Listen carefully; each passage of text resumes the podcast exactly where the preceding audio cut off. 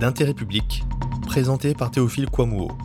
Covid-19, ces multinationales profiteuses de crise, avec Régis Portales et Maxime Combe. Salut à toutes et à tous, vous regardez la nouvelle édition d'Intérêt public, l'émission d'actualité bi-hebdomadaire du média. Aujourd'hui, un seul sujet à la une. Nous allons parler d'une épidémie dont il est moins souvent question que celle du Covid-19. C'est l'épidémie des destructions d'emplois. Citons quelques chiffres parlants. Selon l'INSEE, 840 000 emplois pourraient avoir été détruits en France en 2020. La Banque de France estime quant à elle que le phénomène se poursuivra en 2021 avec 350 000 destructions d'emplois. Notre collègue Marine Manastirianou a mis en ligne vendredi dernier un reportage qui donne une chair et une voix à la colère froide des salariés qui sont remerciés alors même que leur entreprise a reçu diverses formes d'aide de l'État. À Villeurbanne, dans la périphérie de Lyon, elle a filmé un face-à-face très instructif entre d'un côté les salariés de General Electric confrontés à un plan social qui veut supprimer environ 600 emplois et un représentant de leur direction qui tente de justifier l'injustifiable. Ce qu'on souhaite faire à terme, c'est quand même avoir, pour baisser les coûts et pérenniser l'activité à Villeurbanne, la possibilité d'avoir des sous-composants qui viennent de Chine. Mais, mais... Monsieur Martinez, à partir du moment où vous commencez à transférer de l'activité en Chine, toute l'activité partira. Vous êtes en train de délocaliser la production, l'ingénierie et la R&D. Toutes les activités vont sortir du territoire et vous êtes d'une certaine manière, je m'excuse, mais le fossoyeur de tout ça. C'est-à-dire que vous servez les plats de General Electric là-dessus pour quelques, quelques dollars supplémentaires. 200 millions sur 5 ans de fonds publics. Hein, de CICE, de CIR. Hein, même sur des projets comme le CMO, on a parlé tout à l'heure du transfert optique, on a mis de l'argent public sur, des, sur de la recherche qu'on abandonne aujourd'hui. On est en avance technologique sur des produits et on abandonne les projets. On abandonne les projets et on vire les gens. Pour aller plus en profondeur, j'ai contacté deux interlocuteurs qui connaissent bien leur sujet. Premièrement, Régis Portalès, ingénieur, membre de l'association X Alternative. Il fait partie d'un collectif qui documente méticuleusement les plans de suppression d'emplois sur le territoire national, y compris quand il s'agit de PME. Pour être aussi exhaustif que possible, ses camarades et lui collecte toutes les informations officielles disponibles, mais aussi les articles des dizaines de titres de la presse régionale.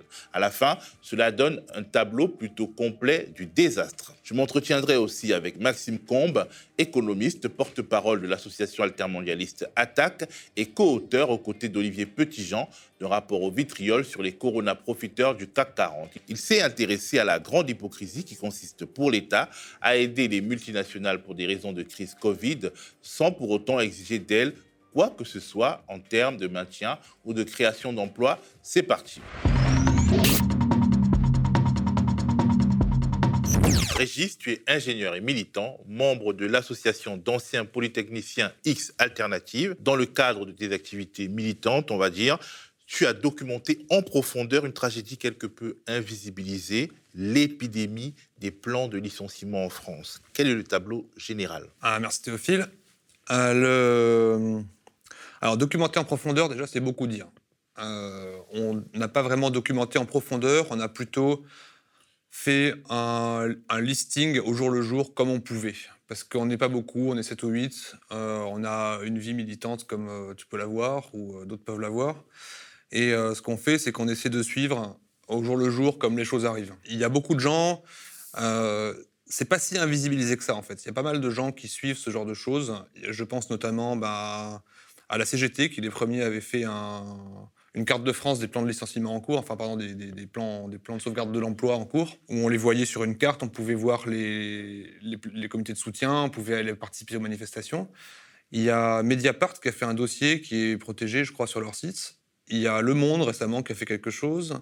Il y a Maxime Combe, l'économiste d'attaque, qui a fait euh, le hashtag Allo Bercy, qu'on a repris, mais sans le savoir, sur lui plutôt les, euh, statistiques des, euh, des, grandes entreprises. Donc c'est vraiment une vision macro. quelles sont les grandes boîtes qui ont touché des aides publiques, qui ont versé des dividendes et qui, par contre, licencient quand même. Nous, on s'est attaché à faire quelque chose de très microéconomique. C'est-à-dire que dès qu'on voit quelque chose arriver, on le liste et euh, autant qu'on peut, on essaie de le documenter. Quelles sont nos sources? Nos sources, c'est la presse. C'est la presse essentiellement régionale. Euh, les grands plans de licenciement, Renault, euh, je sais pas, Airbus, Air France, ça passe dans la, presse, dans la presse nationale et ça fait des dossiers. Les petits, les, petits, quand c'est 100 personnes, quand c'est 50 personnes, on les trouve dans la presse régionale, dans le Ballet républicain. C'est pour ça que je parlais d'invisibilisation, c'est-à-dire que ce qui est dans la presse régionale reste dans une sphère, alors que mis bout à bout, tous ces petits plans de licenciement constituent une grande tragédie. Exactement, exactement. Donc ça, en fait, on ne les voit pas, et euh, c'est pour ça que notre approche est, je pense, complémentaire de celle de Maxime Combe, qui s'intéresse aux, très grosses boîtes. Nous, on s'intéresse à tout le monde, donc du coup, il y a beaucoup de petites. Et dans les petites, elles sont couvertes par une brève écrite par le Béret républicain, par La Montagne, par euh, la presse régionale, qui en fait est la presse la plus lue de France. Hein. Le tableau général, c'est un tableau très éclaté et vraiment très varié. Il y a en fait, je crois que la, moitié des employés, enfin des salariés en France, sont employés par des boîtes de moins de 10 salariés. Donc euh, déjà, une immense partie des licenciements est invisibilisée parce que moins de 10 salariés, on ne peut pas les voir. Il n'y a même pas une brève dans la presse régionale. Il n'y a rien. Ce qu'on voit, c'est les, euh, les, les, PME, les, les ETI. En dessous, on voit rien du tout. Donc, PME et grandes entreprises, c'est ce qu'on peut voir. Les grosses PME ou alors les PME de taille moyenne et les grandes entreprises. Voilà. En dessous, on voit rien du tout. Ce qu'on voit par contre pour les toutes petites boîtes, les entrepreneurs individuels qui morflent plein pot, ou les toutes petites entreprises de moins de 10 salariés, on peut les voir, mais seulement de façon agglomérée au niveau statistique. Et ça, bah, c'est l'INSEE, c'est la DARES qui sortent des statistiques, euh, mais générales. On ne peut pas avoir de cas particuliers, on ne peut pas tracer les, situations particulières. Et du coup, on peut moins bien comprendre les mécanismes Exactement. et les déterminants. Exactement. Alors, quels sont les secteurs et les régions les plus concernés par cette épidémie euh, des plans de licenciement? C'est difficile à dire. Euh, c'est difficile à dire parce que on en a listé, je crois, 170 euh, depuis début septembre, et on n'a pas fouillé sur chacun. Déjà, moi, j'ai pas en tête la liste des 170. Ce qui apparaît quand même, c'est beaucoup de boîtes intermédiaires. Donc, euh, comme on, l'a dit avant, il y a les très gros, et puis il y a beaucoup d'intermédiaires qui, par ailleurs, sont souvent des sous-traitants des très gros, ou qui, euh, travaillent avec les très gros dans des régions impactées. Les secteurs que moi j'ai beaucoup vu euh, souffrir, bah, c'est l'aéronautique. L'aéronautique, c'est la, la, saignée. Les, mots, les mots sont faibles. Hein. Dans, moi, je suis toulousain, donc ça me parle particulièrement. Euh, dans la région toulousaine, il y en a en permanence. Euh, toutes les grosses ETI et toutes les grosses PME qui servent Airbus euh, payent le prix fort que n'annonce pas Airbus au niveau national.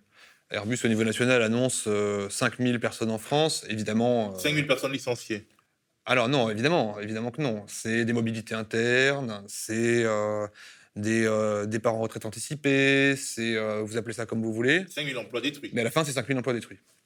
Ou qui vont être détruits à la fin. Euh, donc Airbus annonce ça, mais derrière, Airbus a tout un tas de sous-traitants.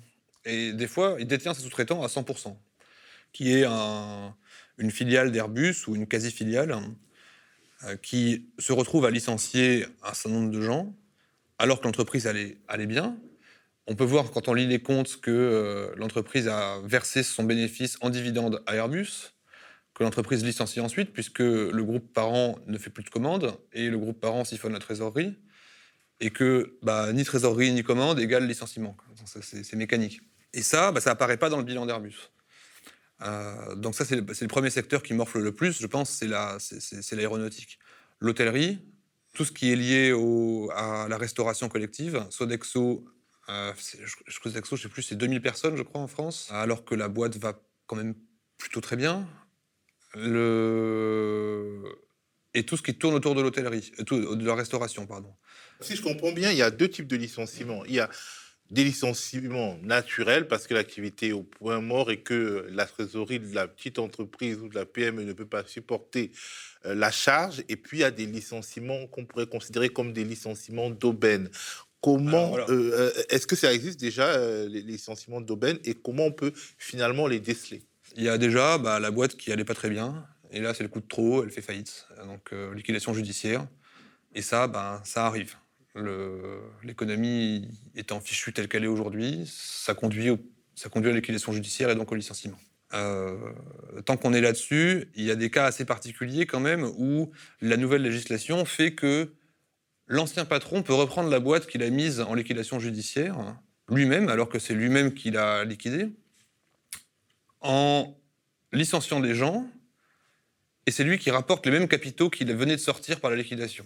Et ça, il y a eu plusieurs cas comme ça, qui sont assez incroyables, où euh, vous, avez un, actionnaire qui dit euh, la boîte est en liquidation, très bien, on cherche un repreneur, il n'y en a pas, donc normalement ça devrait être terminé. Et là, l'ancien patron arrive et dit bah, en fait, je vais la reprendre moi-même, mais par contre, je vais virer 300 personnes. Et là, quelque part, euh, il profite de la crise Covid pour. C'est clairement du profit, quoi. Donc, enfin, c'est de l'abus de la situation. Normalement, la boîte soit devrait faire faillite, soit continuer son activité, mais c'est pas possible que le même actionnaire reprenne l'activité sans avoir mené ce qu'il aurait dû mener avant. donc ça, c'est les boîtes qui font faillite parce qu'elles vont mal. Il y a aussi euh, des boîtes qui vont pas trop mal, et ça, c'est la majorité, je pense, qui sont, euh, quand on regarde leurs comptes, ont une activité, un bilan financier positif, euh, qui peut être un peu cyclique, de temps en temps négatif, mais globalement positif, et qui, un jour, arrive la crise Covid, là, se retrouve à licencier. Alors là, ce qui est intéressant, c'est d'aller chercher leurs actionnaires. Parce que, euh, en général, ce n'est pas, pas de l'actionnariat familial. Ça va être racheté depuis 10 ans par un conglomérat de boîtes qui se sont mises ensemble, qui auront été rachetées par un fonds d'investissement qui va être basé quelque part à Paris, qui lui-même aura une filiale au, Luxembourg et qui lui-même aura des liens capitalistiques avec encore d'autres choses. Et à la fin, ça devient très compliqué de tracer l'actionnariat, même d'une petite boîte qui a 100 personnes. Et quand on redescend la, liste des donneurs d'ordre, il y en a une qui était particulièrement euh, magnifique là-dessus. Euh, encore une fois, je ne sais plus comment elle s'appelle. C'était une boîte industrielle euh, qui faisait de la métallurgie et qui était vers Villeurbanne, je crois, ou dans, par là-bas. Donc on regarde la boîte, tout va bien, elle, est bénéficiaire, et puis d'un coup elle va plus bien. Alors on remonte son actionnariat, et puis on arrive à une, holding aux Pays-Bas Là, ça devient compliqué de tracer. Euh, parce que autant en France, les choses sont à peu près publiques, autant quand on arrive aux Pays-Bas, c'est compliqué. Donc on demande à des gens qui s'y connaissent, du genre Maxime Renaï. Euh, et là, il arrive à, vous retrouver la suite. Et quand vous retrouvez la suite, bah, vous tombez sur un milliardaire allemand qui a racheté tout ça euh, quand, au moment où ArcelorMittal a été démantelé et que tout s'est coupé en petits morceaux. Bah, tous ces petits morceaux ont été rachetés par bah, différents, différents capitalistes, je ne sais pas comment on peut appeler ça qui ensuite, de très loin, euh, décide du destin des gens. Est-ce que finalement, quelque part, la rapacité des, actionnaires euh, n'aggrave pas cette crise? C'est-à-dire que les entreprises qui allaient plutôt bien, elles nourrissent un peu trop euh, les actionnaires et dès le moment où un accident comme l'épidémie Covid arrive, finalement, elles sont à sec parce qu'elles ont été trop ponctionnées. Ben, un, exemple très bien, c'est le groupe Airbus. Euh, le groupe Airbus, c'est euh, un EBITDA, donc la, mesure de la santé financière de la boîte, qui est de 4 milliards par an depuis 2011. Là, il y a un trou, c'est la première fois qu'il est à zéro, et c'est 15 000 licenciements dans le monde. Donc on se dit 4 milliards par an, fois 10 ans, ça fait 40 milliards. On a de quoi voir venir un petit peu normalement et laisser passer un peu la crise et réagir. Sauf que tout cet argent, il est parti en fait. Il est parti en dividendes, il est parti, euh, on ne sait pas où, mais en tout cas, il n'est plus là. Donc ce qui se passe, c'est que bah, quand c'est le cas d'un gros comme Airbus, on appelle Macron à l'aide. J'ai besoin d'argent parce que j'en ai plus. Et puis, en fait, je vais quand même licencier parce que j'ai besoin de maintenir la rentabilité, parce que cette année, je ne vais pas gagner un, radis.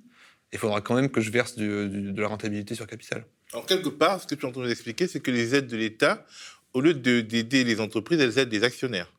Alors, euh, je dans, pas, certains cas, au moins. dans certains cas au moins, c'est sûr. Il faudrait que vous invitiez Maxime Combe là-dessus, qui s'y connaît bien, qui a vraiment documenté le sujet. Ça, c'est pas trop mon, mon rayon.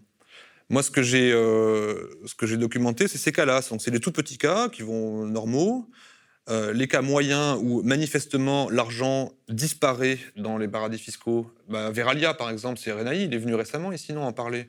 Veralia, c'est incroyable. L'argent disparaît dans les paradis fiscaux. La boîte est massivement bénéficiaire, bénéficie de toutes les aides que vous voulez et licencie quand même. En gros, ce que tu nous expliques, c'est que euh, on peut considérer, en tout cas dans l'analyse que tu fais et les recherches que tu fais, euh, nous mènent à considérer que quelque part, les rentiers peuvent être des profiteurs de la crise Covid. Alors, il n'y a, pas que les rentiers quand même. Ah, Alors, pour moi, il y a, y a deux tableaux. Enfin, il y a déjà, faut, faut, faut distinguer faut distinguer euh, entreprise et entreprise. La, petite boîte individuelle ou toute petite, la petite PME, elle est en général pas concernée par ces problématiques-là. Euh, je suis allé voir une boîte à moulins qui faisait des machines-outils. ben, c'est difficile, mais ils s'en sortent. Ils n'ont pas de problème de, fonds d'investissement qui ont mis de l'argent dedans et qui font disparaître les capitaux, qui votent la redistribution du bénéfice en dividende, ils n'ont pas ces problèmes-là. Ils ont juste des problèmes bah, de, demande qui a disparu, euh, de difficultés de recrutement, euh, de capacités de production qui sont trop faibles, de concurrence étrangère. Ils ont, ces problèmes-là. Euh, dans, les grosses boîtes, et particulièrement dans le CAC 40, oui, c'est de la vampirisation actionnariale. Hein. Le CAC 40 est une machine à désinvestir et une machine à distribuer de l'argent aux actionnaires qui sont d'ailleurs étrangers. Total est une boîte étrangère. Euh, Total n'a rien de français à part son, effectif dirigeant. Donc voilà, c'est pas la même chose. Mais par-dessus l'actionnariat, il n'y a pas que l'actionnariat, parce que l'actionnariat tout seul, il est bien gentil, mais il y a l'État quand même. Et l'État, depuis, euh, depuis 30 ou 40 ans, s'acharne à, détruire le tissu industriel. Et on, bah, on le voit, la part de l'emploi industriel a diminué de, plus, de 6 millions, 5 millions d'emplois en, 40 ans. Et il y a des fois où, dans ces histoires de licenciement, il y a deux cas qui sont particulièrement emblématiques. C'est Alstom et Nokia, où là, on n'est même plus dans la voracité actionnariale, on n'est même plus dans... Euh, la difficulté des entreprises, on est carrément dans euh, des, niveaux de, scandale hein, qui, sont, euh, qui, mêlent, qui entremêlent l'État, le capital, des intérêts étrangers. Et c'est euh, bah, bah, Alstom, par exemple, on peut, on peut le détailler, parce que c'est un des deux cas les plus épouvantables. Bah, ça date de quand C'est 95, le début du démantèlement d'Alstom depuis 1995, c'est un massacre qui est mené sciemment par l'État, sciemment par l'actionnariat et sciemment par des puissances étrangères, notamment les Américains. En... Ce qui est frappant, c'est que voilà, vous avez un, gars comme Patrick Cron. Patrick Cron, c'est un X-Min, un promo 73, donc c'est un de mes camarades que je porte dans mon cœur, qui est nommé PDG en 2003. En 2003, il, arrive de Péchiné. Péchiné, un groupe qui a été liquidé aussi, hein, euh, pour d'autres raisons. Euh, il arrive en 2003, le groupe est en difficulté, il ne sait pas trop quoi faire. L'État donne 730 millions en échange de 21% du capital. Euh, qu'est-ce qui se passe? On pourrait se dire très bien, l'État a agi 2003, l'État a fait quelque chose, il a recapitalisé une boîte industrielle très importante et stratégique. Ben non. Euh, en échange de la recapitalisation, l'Union européenne, enfin la Commission européenne, impose des cessions pour empêcher que, vous savez, il y ait euh, trop d'emprise de, l'État, que ça empêche la concurrence. Donc l'effectif, il passe de 115 000 personnes à 60 000 personnes en deux ans. En 2006, l'État qui avait investi 700 millions vend ses 21% du capital à Bouygues. Euh, je vais me garder de faire le lien entre euh, Bouygues, Sarkozy, tous ces braves gens. L'État empoche 1,3 milliard de plus-value. On pourrait se dire très bien, L'État a fait une opération capitalistique, euh, il a gagné de l'argent, c'est un bon État actionnaire. Tout. Mais ça continue. Euh, en 2014, parce que la boîte continue de s'enfoncer, vu que l'État est parti, et que Bouygues a palpé un dividende monstrueux à ce moment-là, Patrick Cron, donc mon, cher antique, propose la vente à General Electric. À cette époque-là, il y a Montebourg qui est ministre de, l'Industrie, il obtient quelque chose, un droit de veto, euh, mais Montebourg saute. Montebourg est remplacé par Macron, et Macron finit par valider la vente sans, euh, le moindre, sans le moindre droit de veto. C'était un deal à 13 milliards, je crois, la vente d'Alstom à GE. En échange de ces 13 milliards, General Electric s'engageait à créer 1000 emplois. En face des 1000 emplois, s'il ne les créait pas, il y avait 50 millions de pénalités. 1000 emplois, 50 millions, ça fait 50 000 euros par emploi.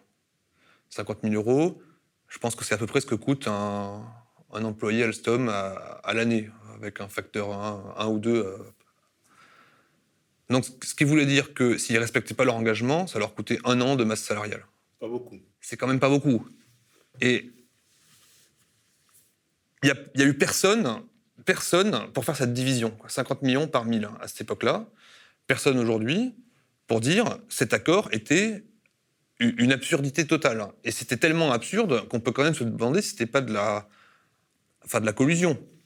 C'est d'ailleurs. Euh, parce qu'après, quand même, à la fin, le lendemain des élections européennes, donc en 2018, ils ont annoncé qu'ils viraient 1000 personnes. Et alors là, vous avez eu tout le monde, panier runaché et tout, qui ont dit Oui, mais attendez, on avait prévu les 50 millions de pénalités. Mais ils s'en foutent complètement, en Général Electric, des 50 millions de pénalités.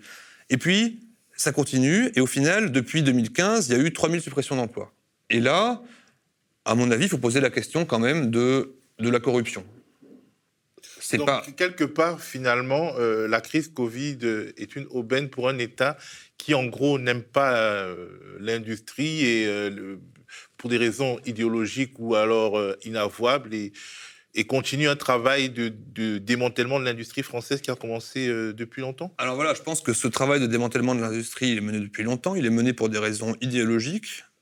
Et il est mené pour des raisons que, que j'ose pas qualifier de corruption systémique, mais qui sont probablement le cas quand on regarde le cas Alstom, c'est vraiment inquiétant. Vous avez euh, Pierucci qui a écrit un bouquin très bien dessus, là, sur le piège américain, où lui, il a quand même fait deux ans de tôle sur le sujet, donc il, connaît. Il y a un député LR, c'est pas l'extrême gauche LR, hein, qui, a, mené une commission euh, parlementaire sur un, pacte de, possible pacte de corruption de Macron avec euh, General Electric. Et, et, quand vous voyez les faits, effectivement, c'est louche. Tout ça se retrouve quelque part, en fait, tout ça se résume dans la longue descente aux enfers d'Alcatel.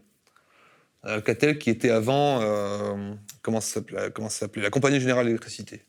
Privatisée, euh, je ne sais plus si c'est sous Mitterrand ou Chirac, pour devenir Alcatel Alstom. Alstom avec un H à l'époque. Et ce truc-là, qui était un immense groupe, un immense conglomérat français, comme peuvent avoir les Allemands en Siemens, les Américains en General Electric, les Coréens en Samsung, c'était notre truc. Ça faisait de tout. Ça faisait des trains, ça faisait des turbines, ça faisait des centrales nucléaires, ça faisait des, télécoms. Et ce truc a été mécaniquement démantelé jusqu'à aujourd'hui, où on en arrive à la fin de Alstom et à la fin de Nokia.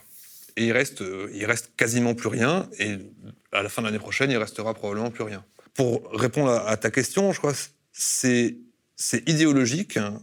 c'est-à-dire il faut servir les intérêts du capital, qu'il soit français ou étranger parce que l'État est là pour permettre au capital de s'exprimer librement. C'est, ça a investi, euh, ça a investi l'État, ça a investi les hauts fonctionnaires, et ça s'est doté de structures qui garantissent que ça se passera, ça se passera comme ça. Et les structures, ça s'appelle l'Union européenne. Merci Régis. Si l'on suit l'analyse de Régis Portalès, l'État français, en tout cas les responsables politiques et administratifs qui l'incarnent et qui convergent avec la Commission européenne, jouent le même jeu que les grandes entreprises multinationales dans cette période de crise sanitaire. Pour mieux comprendre ce qui se joue entre la puissance publique et les grandes entreprises justement abreuvées d'aides de toutes sortes mais engagées pour un grand nombre d'entre elles dans une logique de destruction d'emplois, j'ai sollicité Maxime Combe, d'ailleurs cité par Régis Portalès lors de notre échange. Comme je le disais en début d'émission, Maxime Combe est économiste et porte-parole de l'association altermondialiste ATTAC. Il a co-rédigé avec Olivier Petitjean un rapport au vitriol sur les corona-profiteurs du CAC 40. Il s'est focalisé sur les méthodes utilisées par plusieurs grandes entreprises pour profiter au maximum de l'aubaine que constitue la crise sanitaire. Maxime Combe, vous êtes intéressé à la relation qu'on peut établir entre les aides accordées par l'État français aux grandes entreprises pour passer la période difficile de la crise du Covid-19 et ce que ces grandes entreprises annoncent en termes d'emploi. Et qu'est-ce que vous avez constaté au, au, fil de votre enquête, de votre, de votre travail d'analyse bah, Dans notre travail sur les, ce qu'on a appelé les corona-profiteurs, ceux qui profitent euh, de la crise du Covid euh, et des aides publiques, on a pu constater qu'en tout cas, les aides publiques qui sont versées par les pouvoirs publics, qu'elles soient directes ou indirectes, qu'elles soient sous forme de chômage partiel, d'aide directe avec les plans d'urgence ou les plans de relance, ou indirectes également avec les soutiens accordés par la BCE, que l'ensemble de cet argent public, qui se compte aujourd'hui en dizaines de milliards d'euros ou centaines de milliards d'euros, en tout cas ne permettent en rien euh, de préserver l'emploi, puisque nous avons vu l'État débloquer une aide conséquente pour Air France et Air France annoncer des suppressions d'emplois massives la même chose euh, du côté de Renault, et même euh, au sein de multinationales qui vont plutôt bien dans la période, qui ne sont pas directement affectées par la, par la pandémie. Et on peut penser à Sanofi, qui va être un des grands gagnants de cette pandémie si son vaccin voit le jour, et qui, euh, quelques jours après la visite d'Emmanuel Macron sur une de ses usines, annonce également supprimer des emplois. Mais ces suppressions d'emplois, ce sont aussi celles de Carrefour, ce sont celles de Danone, ce sont celles BM qui s'était engagé à en créer, euh, ce sont celles finalement de très grand nombre euh, d'entreprises multinationales qui ont été très largement soutenues par les pouvoirs publics. Et donc la question se pose aujourd'hui de savoir si l'argent public débloqué par l'État, l'argent des contribuables, l'argent des citoyens, est également est, en fait de l'argent qui facilite ou encourage, ou en tout cas n'empêche pas ces entreprises de licencier et de supprimer des emplois. Et ça, c'est extrêmement problématique du point de vue de l'intérêt général et du point de vue de la démocratie. Quelles sont les modalités par lesquelles ces entreprises détruisent des emplois dans la période précise que nous connaissons? Nous avons les, les, les, entreprises, les grandes entreprises. Je, je précise qu'on parle principalement des grandes entreprises. Là, on ne parle pas des euh, petites entreprises, euh, que ce soit des restaurateurs, des bars ou je ne sais qui, euh, qui sont effectivement confrontés à des situations économiques extrêmement dommageables. On parle de grandes entreprises, de multinationales, qu'elles soient cotées au CAC 40 ou pas, qui ont des facilités d'accès au crédit et aux banques, qui ont souvent beaucoup de trésorerie, qui ont des perspectives pour la plupart d'entre elles sur le court, moyen et long terme. Et donc, on a une typologie qui peut être la suivante. Nous avons les, les, grands impactés par la pandémie, que peuvent être celles qui produisent des voitures, le secteur automobile, qui peuvent être celles qui sont directement concernées euh, par euh, l'effet de la pandémie euh, sur l'aviation civile, donc qu'ils soient constructeurs d'avions ou opérateurs de vol aérien, donc Air France, Airbus. Donc ça, c'est les grands traumatisés de, la pandémie. Et donc du coup, là, il y a effectivement un État qui décide de débloquer des dizaines de milliards d'euros et des entreprises euh, qui, dans le même temps, organisent euh, via des plans de suppression d'emplois et donc des licenciements si éventuellement le nombre de départs volontaires n'est pas suffisant, qui vont avoir des effets sociaux extrêmement, extrêmement dommageables. Donc là, on a une première question, c'est de savoir pourquoi l'État n'a pas conditionné ses aides euh, à des processus de reconversion industrielle de ces secteurs-là, de ces entreprises, y compris avec formation tout au long d'une année, deux années, euh, des euh, salariés pour s'assurer qu'en fait les salariés ne soient pas licenciés ou ne partent pas sans rien, et, mais avec des perspectives. Euh, ça, c'est une première grande interrogation, et c'est le premier cas, c'est cette typologie, dans cette typologie qui est donc les, entreprises réellement touchées directement par, la pandémie. Et à côté de cela, on a un ensemble d'entreprises où la situation est en fait beaucoup plus problématique encore du point de vue de la morale, du point de vue de, du point de vue politique, euh, puisque nous avons des entreprises qui sont très largement euh, soutenues par les pouvoirs publics, directement ou indirectement, et qui, elles, euh, pour diverses raisons, notamment pour tenter de maintenir la valorisation boursière de leur entreprise sur les marchés boursiers, ou pour tenter de rassurer ou de convaincre de nouveaux actionnaires de, de venir les soutenir, vont finalement annoncer des plans de suppression de postes qui ont principalement une logique euh, euh, d'optimisation de, la valorisation financière de l'entreprise. Et là, typiquement, le, le, cas le plus explicite est sans doute celui de Danone ou, ou, Total, qui annonce supprimer des emplois, alors que fondamentalement, ils ont versé euh, des dividendes extrêmement conséquents. On parle quand même de 7 milliards de dividendes cette année versés par Total, euh, de, un dividende conséquent également chez, chez, Danone. Et là, en fait, c'est simplement euh, et on le voit, euh, ce sont finalement, ça s'approche de ce qu'on dénonçait dans les années 2000 autour des licenciements boursiers. Là, il n'y a pas nécessairement des licenciements, c'est des suppressions de postes, des gens qui vont partir à leur retraite ou des gens qui vont partir d'eux-mêmes, et ces postes-là ne seront pas remplacés.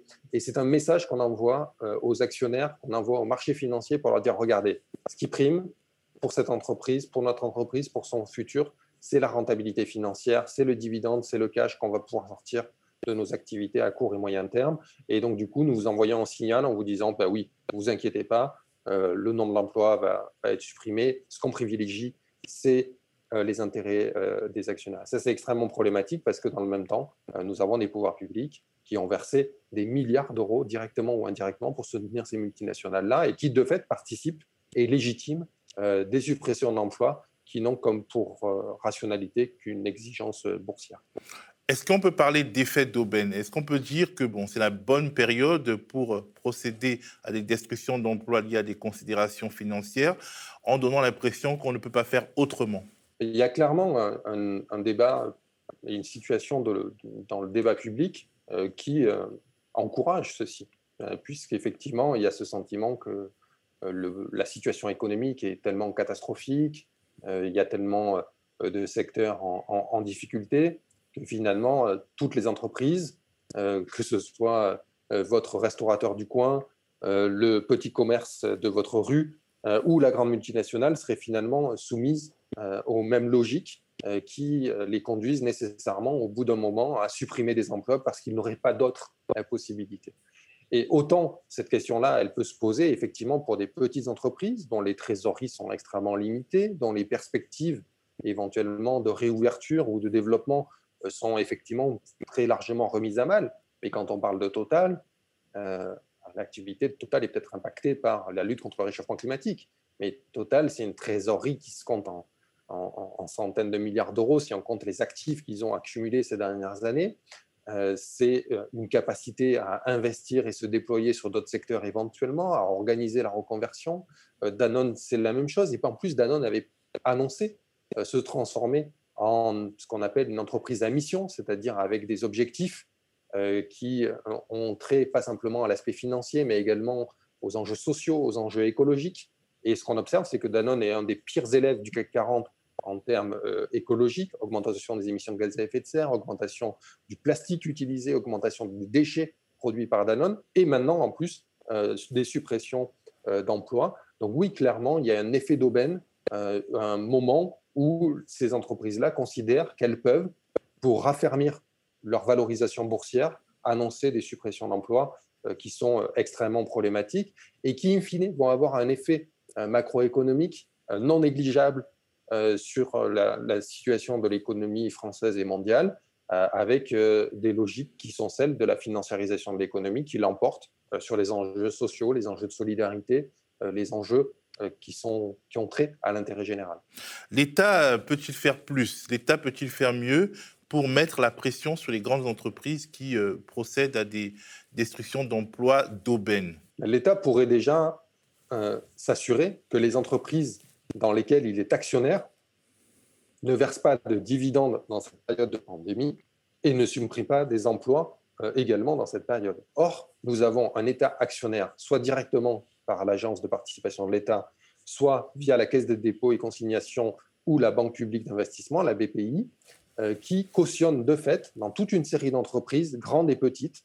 Valeo, par exemple, l'équipementier automobile qui est relativement bien connu. Valeo est un cas emblématique du problème l'État est actionnaire, il a versé un dividende, il a profité du chômage partiel, il a obtenu donc des aides massives euh, de soutien, y compris via le plan d'urgence au secteur automobile, et en même temps, il supprime des emplois. Donc là, il y a une vraie question et une vraie problématique. Donc, à minima, l'État devrait être exemplaire dans les entreprises dans lesquelles il est euh, un actionnaire important euh, ou, ou, limité, c'est de s'assurer ou d'agir et de faire en sorte que ces entreprises-là ne versent pas des dividendes massifs ne supprime pas des emplois euh, de, également de manière massive. Et ensuite, et c'est ce que l'ensemble des ONG, le monde syndical, euh, toute une série d'experts et d'économistes ont, posé, ont, posé, sur la table depuis maintenant huit mois, c'est qu'à un moment donné, c'est une situation incroyable. Nous avons un État qui met des milliards d'euros directement dans l'économie. On pourrait en faire un levier de transformation de notre système économique euh, très, très puissant, euh, simplement en conditionnant euh, ces aides publiques, en posant des objectifs de moyens et de résultats à ces entreprises en leur disant OK, vous avez besoin d'argent pour votre trésorerie. OK, vous avez besoin d'argent pour éventuellement passer ce mauvais cap et qu'une partie de vos salariés soit pris en charge par le chômage partiel. Vous avez besoin d'argent pour investir. On est prêt à débloquer cet argent-là et l'État est prêt à jouer un rôle, effectivement, d'organisateur de l'économie et de prévoir et de s'engager sur le futur. Par contre, on ne débloque pas cet argent-là sans aucune conditionnalité écologique et sociale, mais on vous impose de, sur telle à telle période, de ne pas supprimer de postes, d'en créer dans telle ou telle partie de votre activité. Sur telle période, on vous impose de reconvertir votre secteur euh, de production pour le rendre plus compatible avec les enjeux euh, écologiques. On vous impose de réduire la grille euh, des euh, revenus et des rémunérations dans votre entreprise et que donc du coup le PDG ne gagne pas 200, 250 fois, 400 fois, voire plus que le salaire moyen dans l'entreprise.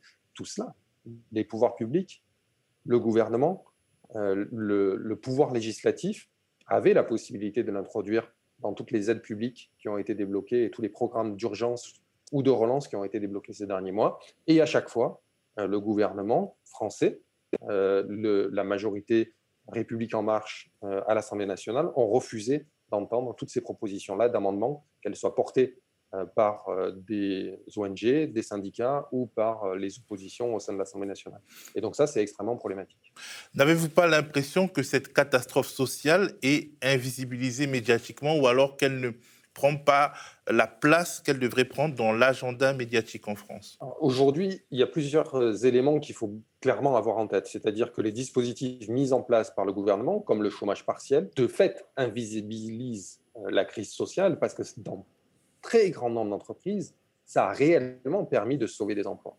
Euh, et on ne parle pas de quelques dizaines d'emplois, on parle de millions d'emplois en France qui, à un moment donné, euh, ont été maintenus à flot, et à juste titre, à juste raison, euh, par ce dispositif-là de chômage partiel. Et, mais par contre, il se pose deux questions. La question, c'est quand ce dispositif va s'arrêter, quand le gouvernement va l'arrêter et que les choses n'ont pas été organisées pour planifier le court et le moyen terme Est-ce que donc du coup toute une série d'entreprises ne vont pas mettre la clé sous la porte et supprimer des emplois qui auront donc été euh, très largement soutenus par les pouvoirs publics? Et là, on a un vrai problème, c'est-à-dire est-ce qu'on a gaspillé de l'argent public pendant six mois, un an, un an et demi, euh, sans organiser euh, la, séquence d'après et sans s'assurer que ces emplois pourraient redevenir pérennes à, moyen et long terme. Et là, donc, du coup, on a besoin pas simplement euh, du chômage partiel, mais également d'organiser et de savoir ce qui va être possible de faire dans les, dans, dans, les années à venir.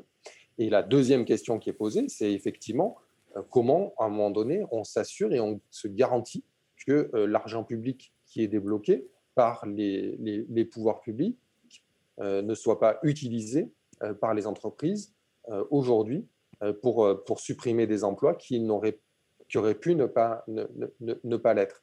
Et donc, du coup, oui, on a une invisibilisation de la crise sociale parce qu'une partie est peut-être repoussée à plus tard et une autre partie est invisibilisée parce que le gouvernement, et à juste titre, d'une certaine façon, ne cesse de dire que son dispositif de chômage partiel, ou y compris son dispositif de chômage partiel à longue durée, ont permis de sauvegarder des millions d'emplois. Ça, c'est une réalité.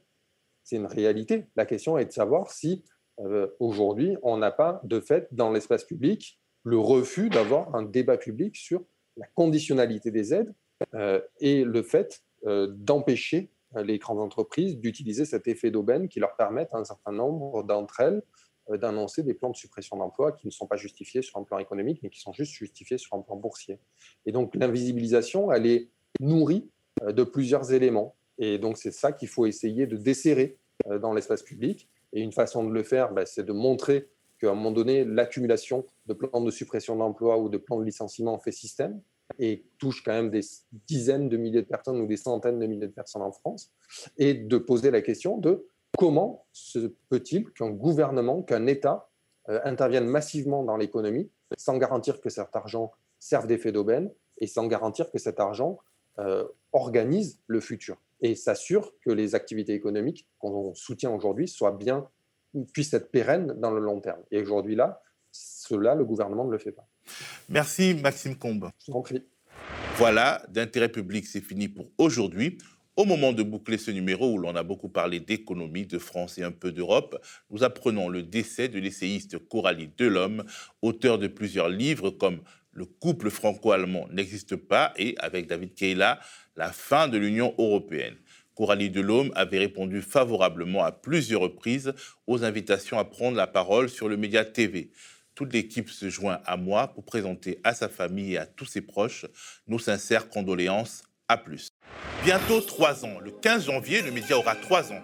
Considéré avec mépris par la presse installée, donné pour mort à plusieurs reprises, nous sommes toujours debout avec derrière nous une audience toujours plus grande. Ce média, c'est celui des monteurs, réalisateurs, techniciens de plateau, community managers qui construisent, améliorent nos formats, les rendent plus viraux, plus identifiables, plus forts. Et aussi, c'est le travail des journalistes, en particulier des jeunes journalistes. C'est en tout cas notre pari. Ici, je peux interroger des auteurs, des citoyens engagés, donner une voix à ceux qui n'en ont pas et mettre en lumière des idées différentes de celles que l'on voit dans le paysage médiatique traditionnel. L'urgence écologique, c'est un des domaines peu ou mal couverts dans la presse mainstream. Aux médias, nous la mettons en lumière dans ce qui est appelé à devenir une vraie verticale, déclinée sur notre site et sur nos plateformes habituelles, mais aussi sur Instagram avec le compte État d'urgence. État d'urgence, ce sont des reportages, des entretiens, des chroniques et de l'enquête, tous centrés sur notre planète que le capitalisme détruit. Donner aux médias, ça nous permettre de continuer ce travail. C'est plus que jamais le média des luttes sociales. On court de manifs en piquet de grève, d'actions de désobéissance en occupation d'entreprise. Vous avez une carte de presse sur vous? Le reportage et l'enquête, c'est encore mieux en co-construction. Aux médias, je travaille depuis plusieurs mois sur un module qui n'a pas encore de nom. Si vous avez des idées, dites-nous. Le principe, construire des sujets en coopération avec des citoyens engagés, dont les sociaux du média. Un module loin de la capitale pour raconter les alternatives au modèle dominant qui existent aux quatre coins du pays. Moi, aux médias, je suis surtout derrière la caméra. Je mets en image nos enquêtes. Je m'occupe aussi des reportages en France et à l'étranger, quand nos petits moyens le permettent.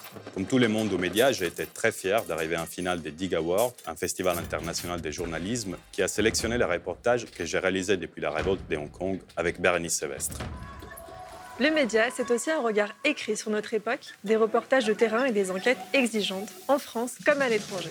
Une analyse du projet de loi contre le séparatisme, une enquête sur l'assassinat d'un opposant en France-Afrique, l'optimisation fiscale décryptée ou le récit de celles et ceux qui luttent encore contre l'impunité des crimes franquistes. Sur le site du média, notre équipe prend l'actualité à rebours avec des contenus de qualité qui n'existent que grâce à vous. Alors qu'un programme politique autoritaire tente de s'imposer à nous, nous avons plus que jamais besoin de médias indépendants du pouvoir des forces de l'argent. Vous le savez peut-être déjà, mais les dons sont défiscalisés à hauteur de 66%. N'hésitez pas à donner afin que votre web TV préférée puisse continuer d'exister.